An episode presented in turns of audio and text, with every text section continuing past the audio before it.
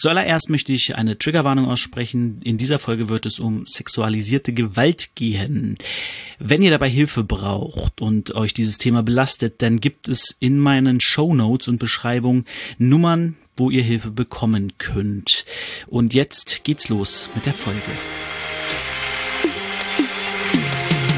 Das ist Liebe für Hip-Hop, Liebe für Hip-Hop, Liebe für Hip-Hop, Liebe für Hip-Hop. Habt ihr Liebe dann?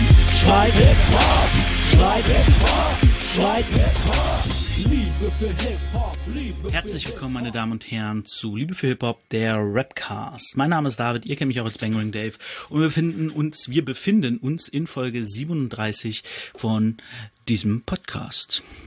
Heute geht es, wie ihr sicherlich im Cold Opening, so nennt man das, wenn etwas gesagt wird, bevor die Musik anfängt, bevor das Intro losgeht, ähm, gehört haben, dass es heute um sexualisierte Gewalt geht. Es gab in der letzten Folge, habe ich dieses Thema schon angesprochen, ohne Triggerwarnung. Ich hoffe, ähm, es hat kein gestört oder belastet. Ähm, diesmal spreche ich es aus, denn es wird in dieser Folge nur darum gehen. Ähm, es wird deswegen wahrscheinlich auch keine so lange Folge sein, denn ich habe das Gefühl, es wurde schon extrem viel zu diesem Thema gesagt, aber ich möchte dann meine eigene Plattform doch nochmal dafür nutzen, um über dieses Thema zu sprechen. Letzte Woche habe ich ja bereits angesprochen, dass es Vorwürfe gab gegen Samra. Mm, es gab damals noch nicht so viel. Es gab lediglich die Vorwürfe von jetzt habe ich ihren Namen vergessen, Nika Irani, die ähm, gesagt hat, dass Samra sie vergewaltigt hat. Muss man so sagen, so klar und deutlich. Äh, denn er hat sie in ein Zimmer gebracht, sie dort aufs Bett geworfen, sie hat Nein gesagt, er hat den Slip zerrissen und hatte mit ihr Sex. Diese Vorwürfe haben eine Welle in Bewegung gesetzt und dabei ist es tatsächlich gar nicht mal mehr so wichtig, ob die Vorwürfe gegen Samra wahr sind oder nicht. Das kann ich nicht beurteilen. Samra hat sich inzwischen dazu geäußert. Er hat gesagt, er hat das nicht getan. Ähm, er wurde auch sehr emotional, hat eine Story rausgehauen, obwohl er eigentlich nichts mehr zu sagen wollte. Universal hat ihn erstmal auf Eis gelegt. Er hat darauf gesagt, scheiß auf Universal. Wie das in sich noch auswirken wird, wird man auch sehen, hat aber an sich nichts mit der Sache zu tun. Ähm, und genau, dann gab es viel, ja, hin und her. Also die Szene ist so ein bisschen aufgerüttelt und hat sich intensiv mit dem Thema beschäftigt. Da möchte ich euch auch direkt ähm, ein paar Hörempfehlungen geben. Unter anderem hat der Backspins Stammtisch eine Sonderfolge gemacht, wo sie mit der Künstlerpromoterin Mona Lina und der Künstlerin Nora gesprochen haben über äh, sexualisierte Gewalt in der Rap-Szene und es gab eine Schacht- und Wasabi-Folge, in der die beiden eine äh, Sexualpsychologin zu Gast hatten. Also eine Frau, die sich mit eben genau diesem äh, Verhalten beruflich auseinandersetzt, die psychologisch analysiert, wie reagiert der Täter, wie, der, wie das Opfer. Und das, da haben sie sie interviewt zum Thema ähm, Deutschrap und was da wie passieren kann. Und so beide sehr hörenswerte Folgen. Wenn ihr euch mit diesem Thema weiter auseinandersetzen wollt, würde ich euch das auf jeden Fall empfehlen. Was bei diesen ganzen auch entstanden ist, ist Deutschrap Me Too. Äh, wir alle haben es sicherlich mitgekriegt. Vor nicht allzu langer Zeit, ich glaube zwei Jahre müsste es jetzt her sein, gab es ja die MeToo-Kampagne in Amerika, woraufhin äh, Weinstein und einige andere große Stars in Amerika der Vergewaltigung, ich glaube, ist sogar schon noch länger her, oder? Ich bin mir gerade nicht sicher. Ich weiß, dass mein Sohn schon im Kindergarten war, aber ähm, also kann auch drei, vier Jahre her gewesen sein.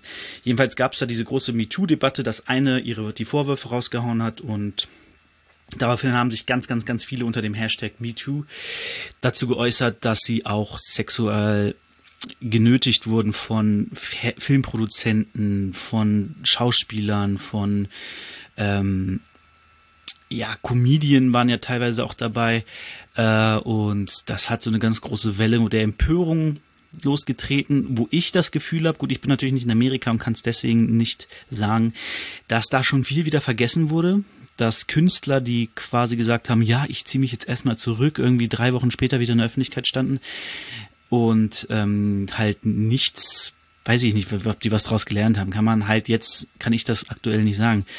Es gab diese Debatte unter anderem auch im Wrestling. Ich bin ja äh, großer Wrestling-Fan, da kriege ich das sowas natürlich auch mit.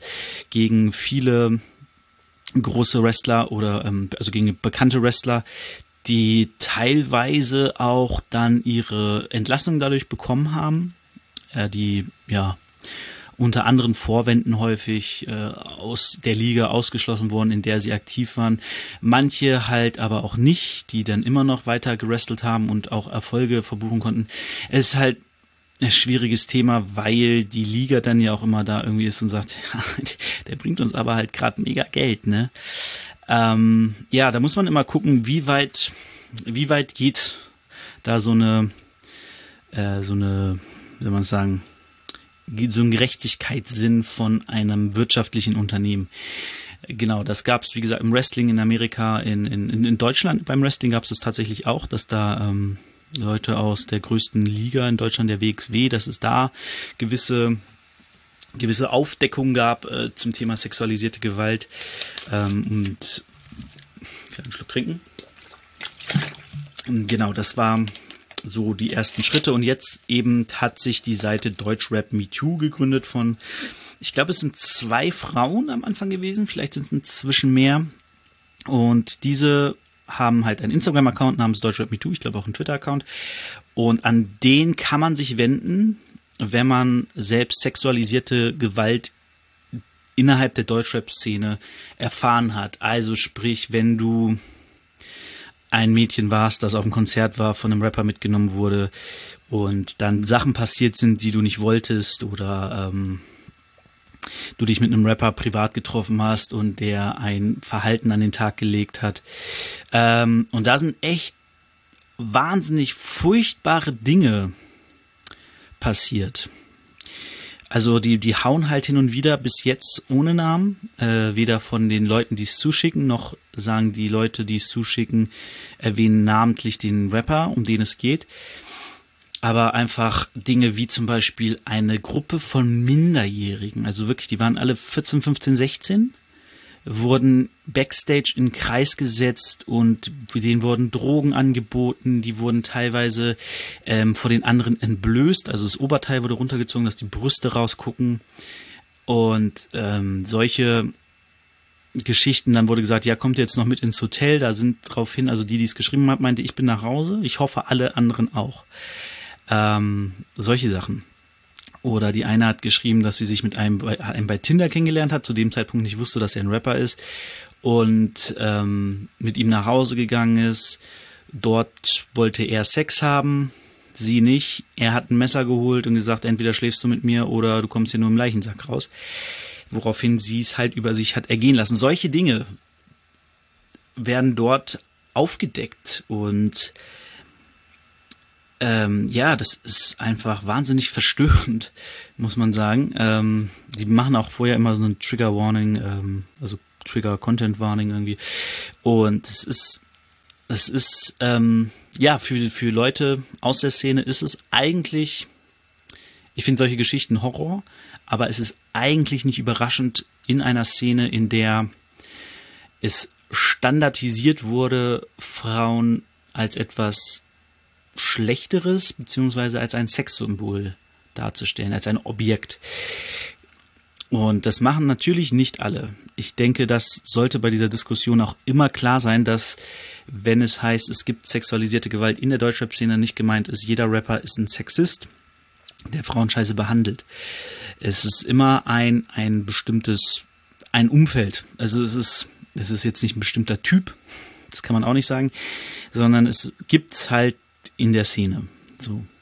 Und ich weiß nicht, ob es häufiger ist, dass das denn irgendwelche Gangster-Rapper sind, die sowas machen. Ähm, zu dem Cashmo Bushido-Ding, was jetzt aufgetaucht ist, komme ich auch noch später. Ähm, es ist, ja, es ist halt ein Stück weit Erziehung, es ist ein Stück weit das Umfeld, wie das einen beeinflusst. Ähm, es ist auch ein Stück weit, wie man, wie man halt einfach über Frauen denkt. Ne? Und na gut, das kommt natürlich aus Erziehung und dem Umfeld. Und wenn du eine Musik machst, eine Musik hörst, in der es halt immer heißt, ich knall die Alte oder ähm, ne, also ich pack sie mir auch, wenn sie nicht will. Und äh, ich weiß nicht, ob es solche Lines gibt, aber es gab ja zum Beispiel die Line von Nemo auf dem Song, der letzte Woche rauskam, letzte oder vorletzte, die er auch dann gleich zurückgenommen hat. Das muss vorletzte gewesen sein. Ähm, ich weiß gar nicht, komm mit hieß der Track, glaube ich, wo er halt eine Line rappt, äh, ich fix sie, bis sie ein Trauma hat oder irgendwie so. Ähm, woraufhin auf diese Line er das natürlich auch wieder rausgenommen hat und Universal gesagt hat, ja, wir nehmen das jetzt erstmal überall raus, so, ne? Das geht aktuell gar nicht so. Ähm, wo dann auch viele sagen, so, hätte es diese Vorwürfe gegen Samra nicht gegeben, würde diese Line keinen interessieren. Und das ist es eben. Es gab diese Lines vor den Vorwürfen gegen Samra sehr, sehr häufig. Ähm, und es war aber immer so ein bisschen, ach ja, das ist ja die Kunstfigur. Aber wie, was ist das für eine Kunstfigur, muss man sich dann auch fragen.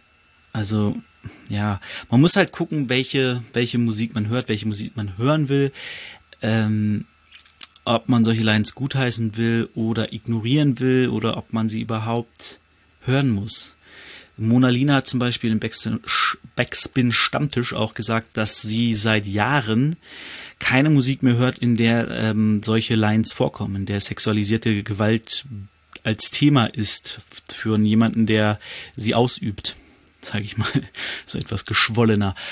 Und genau, Deutschrap ist halt irgendwie in diese, diese Blase gekommen. Man weiß, ich weiß jetzt auch nicht genau, wie alt es ist. Ich weiß nicht, ob die Fantastischen Vier oder Advanced Chemistry oder wie die ganzen Crews damals alle hießen, ähm, die, die geilen Säue und so, wie die auf ihren Tours mit Groupies umgegangen sind. Keine Ahnung. Vielleicht haben die auch alles weggeknallt, was, äh, auch wenn die nicht unbedingt wollten, aber haben irgendwie ihre Position ausgenutzt. Und das ist ja auch immer dieses Ding, du hast als Künstler, gerade als erfolgreicher Künstler, der viele Fans hat, der für manche ein Vorbild ist, ein Idol ist, ähm, hast du immer eine gewisse Machtposition? Und die kannst du natürlich auch ausnutzen. Wenn dann da halt so ein 15-jähriges, 16-jähriges Mädchen ist, die dich super cool findet, die deine Musik mega feiert, die ähm, irgendwie, weißt du, es gibt auch diese Thematik, äh, nicht Thematik, diese äh, Mechanik äh, bei Konzerten ist wohl gang und gäbe, dass nach Konzerten halt noch Backstage-Bänder verteilt werden an besonders hübsche Frauen. Und die dürfen dann halt Backstage kommen. Und dass dann so ein 15-jähriges Mädchen Backstage darf zu ihrem großen Star, der sagt, Mensch, willst du mit ins Hotelzimmer kommen? Und die sagt, oh ja, gerne. Ähm, und dann dort vielleicht auch erst merkt, so, äh, okay, das geht mir jetzt doch ein bisschen weit, ich habe eigentlich keinen Bock mit dem zu bumsen wie geht der Künstler dann damit um, ne? Ich meine, sicherlich gibt's den Künstler, der sagt, ach so, du willst nicht, ja gut, dann lass einfach chillen Fernsehen gucken. Es gibt sicher auch den Künstler, der sagt, oh, wieso bist du jetzt mit aufs Hotelzimmer gekommen, was wolltest du denn sonst hier aus aufficken? Wird sicher solche und solche geben, das will ich jetzt gar nicht beurteilen, kann ich auch gar nicht. Äh, aber dass es eine, eine normale Mechanik ist seit mindestens 20 Jahren, das ist, glaube ich, kein Geheimnis mehr. Und ob das in den 90ern auch so war, ich würde mal von ausgehen. Ich denke, gerade in Amerika wird das auch schon in den 80er, 90ern gang und gäbe gewesen sein, da Groupies abzuschleppen. Ich meine, Rockstars machen es auch. Du, es gibt ja auch die Rockstars, die die Groupies mit hochnehmen. Es gibt sicher auch die Schlagerstars, die ihre Groupies mit hochnehmen. Es wird bei jedem, der Kunst ausübt und damit ein gewisses Publikum erreicht und gewisse Fan, Fan, ein gewisses Phantom kreiert, wird es immer diese Möglichkeit geben zu sagen, okay, die findet mich toll wegen meiner Kunst, dann nehme ich sie auch mit aufs Hotelzimmer und mach mit ihr Liebe, um es mal sanft auszudrücken. Und wie gesagt, Deutschrap ist natürlich ähm, da auch noch mal eine Nummer härter, weil es eben Dinge nur, es gibt Porno-Rap. Es gibt seit der äh, Two Life Crew gibt es halt Musik über Sex und über den weiblichen Körper. Das war halt auch schon immer ein Teil von Hip-Hop und von Rap. So. Ähm, ist jetzt natürlich die Frage, wie, äh, ich glaube, Uncle Luke hieß er, der, ähm, der, der Produzent der Two Life Crew wie der mit den Groupies umgegangen ist. Ne? Es ist ja eine, wie gesagt, eine Sache zu sagen, okay, ich mache so eine Musik und wenn eine Frau mit mir bumsen will, sage ich nicht nein. Oder ob es ist, ich mache so eine Musik und ich sag, ich knall die auf jeden Fall und dann knall ich die auch auf jeden Fall. Und das mache ich halt auch in echt. Das ist, ach ja, ich, ich drehe mich hier gerade so ein bisschen im Kreis, weil ähm, dieses Thema halt einfach so kompliziert ist. Fakt ist aber, dass wir Männer einfach, das Mikro mal ein bisschen wegschieben, dass wir Männer einfach mal ein neues Mindset kriegen müssen. Und da schließe ich mich mit ein. Ich arbeite da jetzt schon seit einem Jahr oder so sicherlich dran, ähm, das, das, zu, das zu ändern, das ähm, neu zu sehen. Länger als ein Jahr. Egal, geht nicht um mich. Ähm, doch auch irgendwie. Sondern dass wir eine Sensibilität für Frauen entwickeln. Und zwar Frauen erleben nicht nur in Deutschrap, sondern generell in unserer Gesellschaft immer eine Sexualisierung. Es gibt, ich glaube, äh, jede dritte Frau hat schon mal sexualisierte Gewalt erlebt. Ähm, ich kenne persönlich selber einige Leute, einige Frauen, die damit zu tun hatten, ähm, die Opfer davon waren. Und ähm, kam gerade eine Nachricht. Egal. Und deswegen müssen wir Männer halt darauf achten, dass es, wie wichtig, dass es sehr wichtig ist, wie wir mit Frauen umgehen. Und dabei muss man auch aufpassen auf seine Scherze, tatsächlich.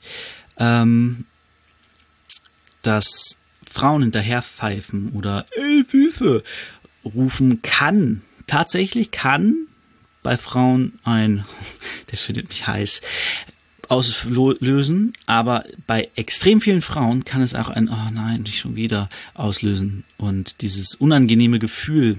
Catcalling ist nämlich auch eine Art von mh, hm, sexueller Nötigung. Es kann sogar strafbar äh, gemacht werden, also man kann es zur Anzeige bringen, soweit ich weiß. Ähm, also Catcalling ist, wenn man einer Frau hinterher ruft, ne? Irgendwie geiler Arsch oder so ein Scheiß. Ähm, oder sie auch einfach nur blöde anmacht auf der Straße.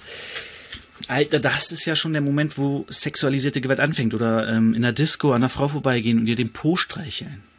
Also, ich meine jetzt bewusst den Po streichen, zu sagen so, oh, gehe ich vorbei, ich tue so, als gehe ich vorbei und streiche hier den Arsch. Das ist auch schon ist ein sexueller Übergriff.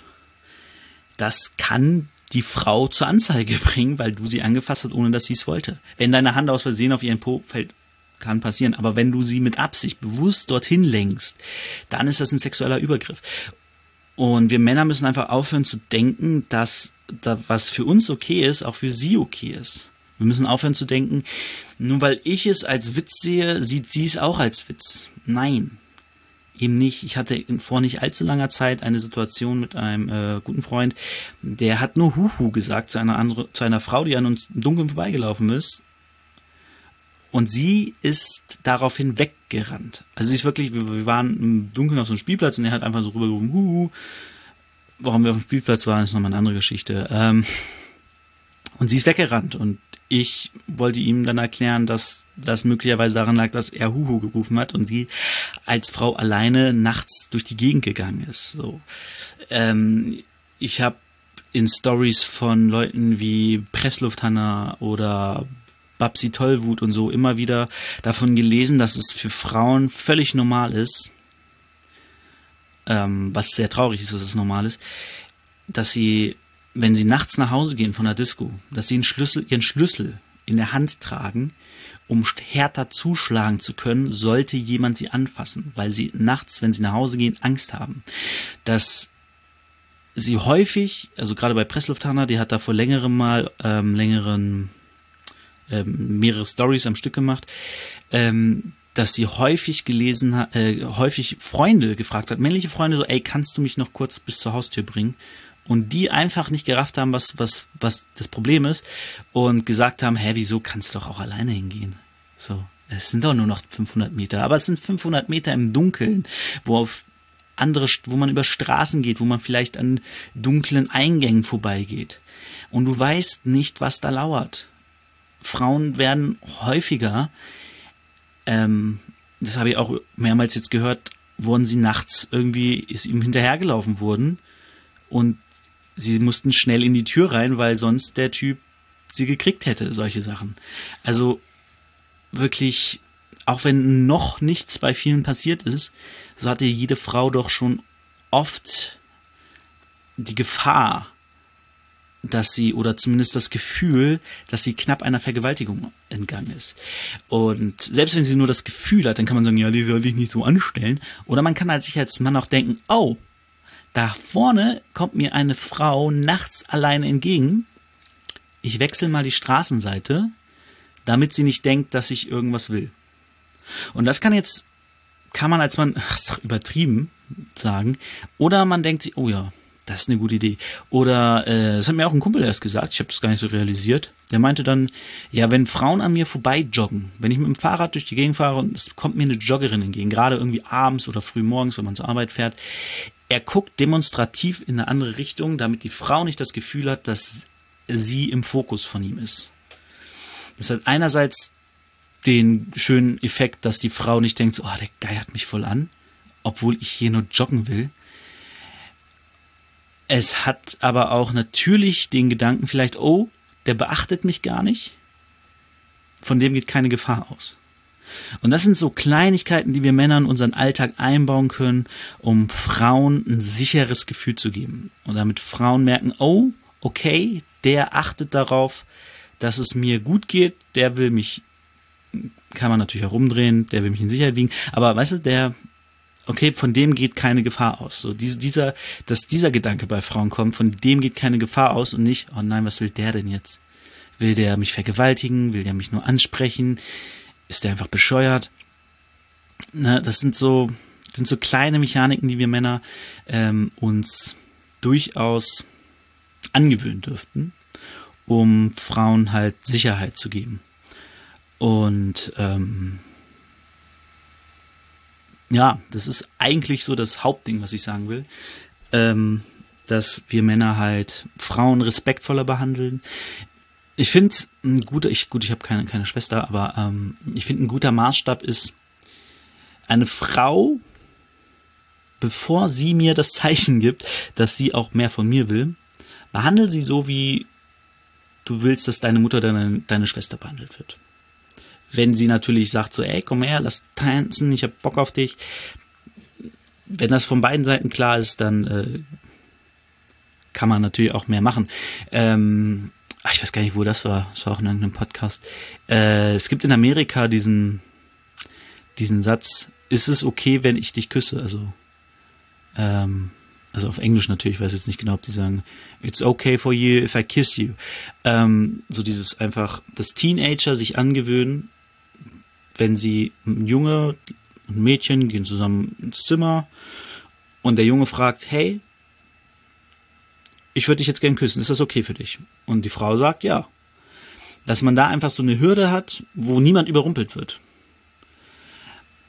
Das ist eine Sache, die müsste man, ich sag mal, wenn das jetzt hier nach Deutschland schwappt und jetzt angewöhnt wird, wird es wahrscheinlich erst in 20 Jahren drin sein, dass das auch Teenager machen oder, oder, auch Erwachsene für Leute, die sich bei Tinder treffen, ist das ja vielleicht genauso gut, weil ähm, nicht jeder, der sich auf Tinder mit jemandem trifft, möchte Sex haben. Zumindest habe ich das mal gehört. Und ähm, genau, dass man so eine Mechanik hat, dass der andere weiß, oh, okay, der möchte was von mir und er wartet darauf, dass ich mein Einverständnis gebe. Ähm, ich meine, klar, jeder kennt diesen Moment, ähm, wenn man so sich eine gewisse Nähe kommt und man merkt dann so, äh, oh, die will mich küssen. Oh, ich will sie auch küssen. Und dann küsst man sich. Das ist natürlich auch, das, aber das passiert halt nicht immer. Also ich, ich weiß nicht, ob ihr wisst, worauf ich hinaus will. Ich denke schon, aber so dieses, dass man sich eine Mechanik überlegt, um der Frau ein Gefühl zu vermitteln von, habe ich deine Erlaubnis, um das zu tun?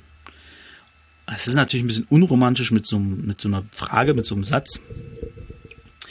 Aber es kann natürlich auch helfen.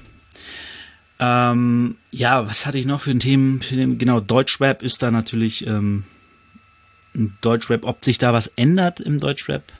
weiß ich nicht. Es hat jetzt ja schon angefangen und damit kommen wir zu diesem Cashmo Bushido Ding, was diese Woche, ähm, letztes Wochenende passiert ist. Diese Woche noch so ein bisschen Nachhalt. Ähm, und zwar hatte Cashmo ein Video von Bushido, wie er im Hotelzimmer sitzt. Das war 2005, glaube ich. 2005, 2006. Ähm, und mit einem, diese Geräusche im Hintergrund ist meine Katze, die gerade in eine Kiste krabbelt. Naja. Ähm, und dort sitzt Bushido vor einem Bett und im Bett liegt ein Teenager, ähm, höchstwahrscheinlich 15. Es wird auf jeden Fall an mehreren Stellen im Video gesagt, dass sie noch keine 18 ist. Bushido sagt, ich bin elf Jahre älter als du, also ist sie wohl 15. Ähm, und er bedrängt sie so ein bisschen. Also es hat so das Gefühl, er will ihr sagen, so, so, haben wir jetzt noch Sex oder soll ich schlafen gehen? So, so Weißt du, was, was geht denn jetzt? Krieg, krieg ich noch was? Krieg ich dich noch rum? Ähm, das ist so ein bisschen, oh, das ist, ist so eine seltsame Situation. Also einerseits ist es natürlich gut, dass Cashmo das raushaut und sagt so, ey, Leute, wir haben diese Vorwürfe gegen Samra, da wissen wir gar nicht, was passiert ist, aber guck mal hier, das ist ein Video von Bushido von vor 16 Jahren. Er hat damals schon was gemacht, was gar nicht ging, ähm, so, ne? Finde ich an sich okay. Ähm, oder besser gesagt gut, denn es bringt nichts nur, wenn wir über das Jetzt reden, sondern es muss auch darüber geredet werden, dass sowas schon früher war und dass vielleicht auch Frauen sich von früher äußern. Es geht jetzt nicht, gar nicht darum, irgendwelche großen Stars zu canceln und zu sagen, du hast damals was gemacht, sondern es geht vielleicht darum, dass Leute, die damals was gemacht haben, auch jetzt zur Rede gestellt würden, um ihr Verhalten zu reflektieren. Denn vielleicht hat jemand vor zehn Jahren mal eine Frau sexuell genötigt, es kam aber nie raus, deswegen musste er sich darüber nie Gedanken machen und erst wenn er äh, davon äh, damit konfrontiert wird, kommt er in die Situation, sich darüber Gedanken zu machen, sein Verhalten zu reflektieren und vielleicht ändert es was an der jetzigen Situation in dieser jetzigen Rap-Szene. Rap-Szene. Ähm, okay, auf jeden Fall, was ich ein bisschen verwerflich daran finde, ähm, ist, dass Cashmo gesagt hat, hey, ich habe hier ein Video, wenn ich 100.000 Follower habe bei Instagram, äh, dann hau ich's raus. Ähm, wo ich mir sage, warum? warum willst du jetzt 100.000 Follower haben? Ähm, gib das Ding doch einfach zum Beispiel an Deutschrap Me Too, sag hier, oder lad es hoch, teil den Link, verlinkt Deutschrap Me Too und es wird dort medial auf, äh, aufgefangen, wo das Thema ist. Und ähm, er wollte dann seine, hat gesagt, seine Reichweite größer machen, aber ich sag mal, ein Video von Bushido, wo er ein, ein 15-jähriges Mädchen bedrängt, im Hotelzimmer, nach einem Konzert von sich, äh, das kriegt mediale Aufmerksamkeit so oder so. Weil es Bushido ist, einer der größten Rapper Deutschlands, einer, der sowieso gerade immer im Fokus steht, äh, hauptsächlich negativ, äh, aber auch als als Opfer und äh, Bild will ihn ja gut aussehen lassen. Der anderen hier, der Stern, der hat nicht so Bock drauf. Die sagen nur hier, guck mal, das ist ein Krimineller, war er schon damals ähm, und der erzählt euch hier allen gerade Scheiße. Ähm, weißt du, also das ist nur weil Cashmo dann 100.000 Follower hat statt, ich glaube vorher hat er 50.000, äh, kriegt das Ding doch nicht mehr Aufmerksamkeit der hätte es raushauen können, sagen können, guck mal, hier ist das, dann hätten das sowieso Leute wie Manuelsen, Arafat, Roos, die hätten das ja eh alle geteilt und ähm, rausgehauen. Und es hätte Reichweite auch so generiert. Und deswegen finde ich es da so ein bisschen verwerflich zu sagen, ey, wenn ich 100.000 habe, hau ich's raus. Erinnert auch ein bisschen an, ähm, na, wie heißt er? Äh, Hus Hustensaftjüngling, der damals gesagt hat, vor ein paar Jahren, äh, wenn ich so und so viele Follower habe, dann äh, mache ich ein Porno mit meiner Freundin und hau den raus. Am Ende hat er einen Track namens Porno ähm, gemacht und das Porno-Video dazu. Ähm, das sind immer so Mechaniken, wo ich denke so, das kannst du ja machen, wenn du irgendwas hast, aber doch nicht, wenn es um so ein Thema geht. Warum musst du denn da dich jetzt noch dran äh, bereichern in Follower-Hinsicht? Ähm, ja, gut. Cashmo kommt mir sowieso wie jemand vor, der nicht besonders weit denkt und vielleicht hat er doch da nichts Böses im Sinn. Ähm, zum Schluss möchte ich, genau, zum Schluss, es wird heute kein Battle Rap geben, es geht heute nur um dieses Thema. Ähm, einfach um, um den Raum nochmal zu geben. Klar, die Diskussion ist jetzt schon zwei Wochen her. Alle haben schon was drüber gemacht, nur ich bin wieder spät dran. Ähm, aber ich finde es trotzdem wichtig, das einfach nochmal alles äh, rauszuhauen, was mir, ich habe mich damit viel beschäftigt und was mir so durch den Kopf ging. Und ähm, genau, auf meinem neuen Album wird es tatsächlich, äh, muss man das auch mal für Promo, äh, wird es ein Lied geben darüber, äh, der sich genau darum dreht, um die Art, wie Männer mit Frauen umgehen. Es wird nicht direkt um sexualisierte Gewalt gehen, im weitesten Sinne schon, äh, aber wie gesagt, der Umgang mit Frauen beim Feiern zum Beispiel, das wird ein Thema sein und ähm, wie man sich Frauen gegenüber verhalten sollte ähm, auch wenn sie sich zum Beispiel heiß anziehen und so, dass Frauen sich nicht heiß anziehen, weil sie uns gefallen wollen, vielleicht auch. Aber ähm, nur weil eine Frau sehr viel Dekolleté zeigt, heißt es nicht, du darfst da äh, reinstarren äh, oder reingreifen oder sonstiges. Sondern das macht sie, weil sie sich dann sexy fühlt so. Und es ist mir übrigens aufgefallen, dass ich häufig äh, irgendwo hinhaue, wenn ich rede. Äh, das hört man manchmal in den Podcasten so im Hintergrund, dass ich dann irgendwo raufhaue. Ähm, was soll ich noch sagen? Genau, äh, zu dieser Samra-Thematik. Wollte ich vorhin eigentlich schon sagen, habe ich aber vergessen. Kommen wir jetzt schon jetzt zu. Ähm, und zwar, sie sagt ja, Samra hat mich vergewaltigt, ich habe Nein gesagt, er hat meinen Slip zerrissen, hatte Sex mit mir, war eine Vergewaltigung. Im Prinzip war es eine Vergewaltigung. So wie sie es beschreibt, war es eine Vergewaltigung. Samra sagt, nein, habe ich nicht. Er hat nie abgestritten, dass sie da war. Er hat nie abgestritten, dass er Sex mit ihr hatte. Er hat gesagt, vielleicht habe ich dich nicht so behandelt, wie du es wolltest. Vielleicht hätte ich dir den Koffer auch vorbeibringen sollen. Das hat dann irgendwie sein Bruder übernommen. Was ich glaube, und das zeigt eigentlich nochmal genau, ähm, wie bekloppt und verdreht wir Männer häufig denken. Ähm, denn ich kann mir vorstellen, ich weiß es nicht, ich habe keinerlei Beweise, ich habe sowieso für gar nichts Beweise. Ich weiß nicht, ob äh, Nikita Irani lügt und Samra wirklich nur einen reinwirken will. Was krass wäre, was wirklich schlimm wäre, ähm, jemanden mit so einem Vorwurf einen reinzuwirken, das geht gar nicht. Äh, dann mach heimlich ein Penisbild von ihm und liegt das oder wie er in der Badewanne wächst. Äh, schönen Gruß an CNG. Ähm, na, der war jetzt unnötig. Sorry, Sinan. Hörst du eh nie hören, aber ich mag dich.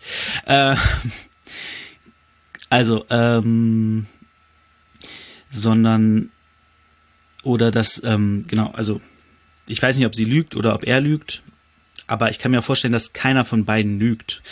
Und das erklärt sich in folgendem Maße, nämlich dass Samras Bild von Sex und ähm, das Frauenbild von ihm so zerstört ist, dass er diesen Sex mit ihr gar nicht als Vergewaltigung sieht. Also, dass er, dass sie zwar Nein gesagt hat, dass er den Slip zerrissen hat, dass er sie sich quasi genommen hat, dass er nicht realisiert, dass das für sie mega schlimm war und einfach eine fucking Vergewaltigung war. Ähm, sondern dass er dachte, ja, ich hatte halt Sex mit ihr. War ein bisschen, bisschen brutal. Sie hat sich ein bisschen gewehrt, aber ich habe sie dann schon rumgekriegt. Und das ist ja so ein Denken, das, glaube ich, bei vielen Männern vorherrscht. Dieses, ich muss sie rumkriegen, ich muss sie erobern.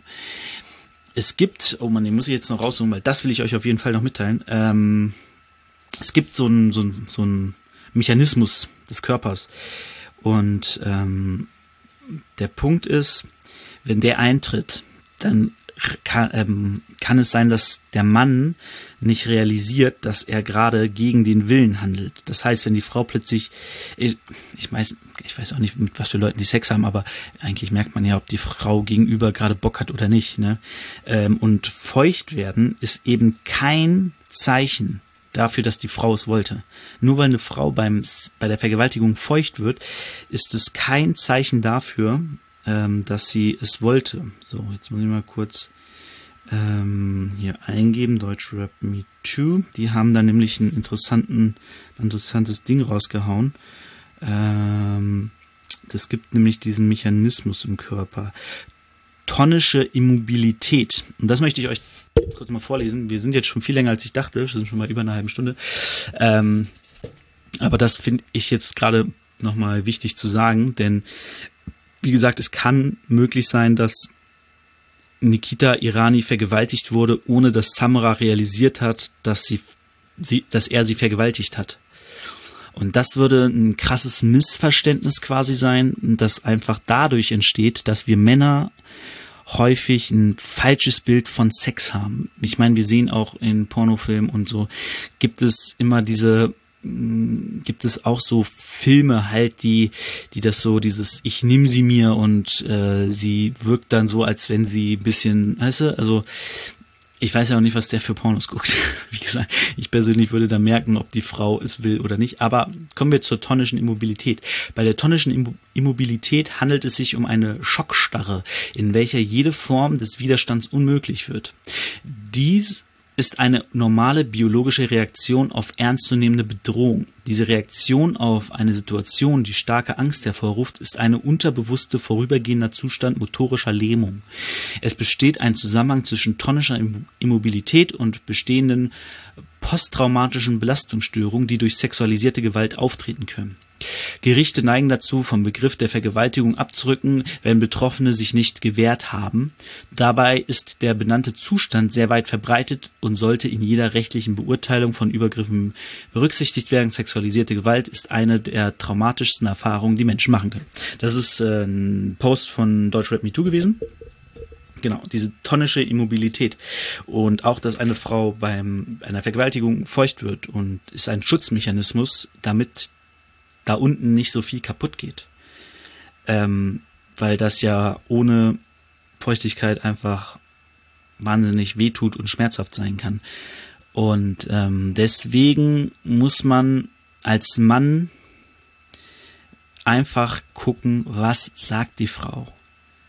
Wenn ich mich an sie ranmache und Sex mit ihr haben will und sie sagt, nein, ich möchte keinen Sex, oder sie sagt einfach nur nein, dann ist vorbei dann ist, oh, sorry, okay, ich dachte, okay, alles cool, ciao, lass uns doch woanders hingehen. Ähm, ne? Also, selbst wenn eine Frau auf dem Bett liegt, feucht ist, sich nicht wehrt, ist es kein Grund, mit ihr Sex zu haben, wenn sie vorher Nein gesagt hat. Und auch wenn eine Frau unter Drogen steht, ist es kein Grund, sie zu etwas zu bringen, was sie nüchtern vielleicht, oder was sie, was sie nicht möchte. Selbst wenn eine Frau high ist und Nein sagt, dann sagt sie Nein. Dann gibt es keinen Grund zu sagen, ja du bist ja jetzt breit. Nee. Nein heißt Nein. Und damit möchte ich die Folge schließen. Ich glaube, das war auch der, die Schließung letztes Mal. Guck mal, ihr hört schon wieder. Hört immer mein Klopfen. Ähm, es ist ein sehr wichtiges Thema. Ich hoffe wirklich, dass es was ändert in der Rap-Szene. Ich hoffe, Deutschrap Me Too bleibt aktiv. Äh, Support an euch Mädels. Ihr macht das super. Mädels ist auch so ein Wort. Ich sag häufig Mädels. Ich mag das Wort irgendwie, aber ich weiß gar nicht, ob das okay ist für Frauen. Keinen Plan. Wenn nicht, äh, schreibt es mir in die Kommentare, wenn Mädels ein doofes Wort ist. genau, das war's von mir für diese Woche. Wir hören uns nächste Woche wieder zum Spottern. Oh, ich guck mal, ein paar Leute habe ich schon ins Auge gefasst ähm, der da so alles vorkommen wird. Und das war's. Ich weiß nicht, ob diese Folge euch was gebracht hat im Punkt des sexualisierte Gewalt. Äh, ich wollte einfach nur mal noch ein bisschen meine Meinung raushauen, ein bisschen das quasi ausatmen, was sich so letztes, letzten zwei Wochen alles angestaut hat bei dem Thema und ähm, vor allem die Hörempfehlung nochmal raushauen, äh, Deutschrap Stammtisch ähm, mit den Gästen Mona Lina und Nora Leone oder so. Nora hieß sie auf jeden Fall, ich weiß nicht. Nachnamen weiß ich gerade nicht. Und ähm, die Schacht und Wasabi-Folge, nicht von dieser Woche, sondern von letzter Woche, mit der Psychologin zu Gast. Ähm, ja, die klären auch nochmal ein bisschen besser auf, wie dieses mit dem Machtverhältnis ist und als Rapper Machtverhältnis haben, ausnutzen bei Fans und so. Gut. Das war's von mir für diese Woche. Wir hören uns in zwei Wochen wieder, wie gesagt, zum Spot an. Dann gibt's auch wieder schön Battle Rap. Ich hau ein paar News raus, wenn ich coole News finde. Und bis dahin Peace und Nein heißt Nein. Das ist Liebe für Hip-Hop, Liebe für Hip-Hop, Liebe für Hip-Hop, Liebe für Hip-Hop. Habt ihr Liebe dann? Schreit Hip-Hop, schreit Hip-Hop, schreit Hip-Hop. Liebe für Hip-Hop, Liebe für Hip-Hop.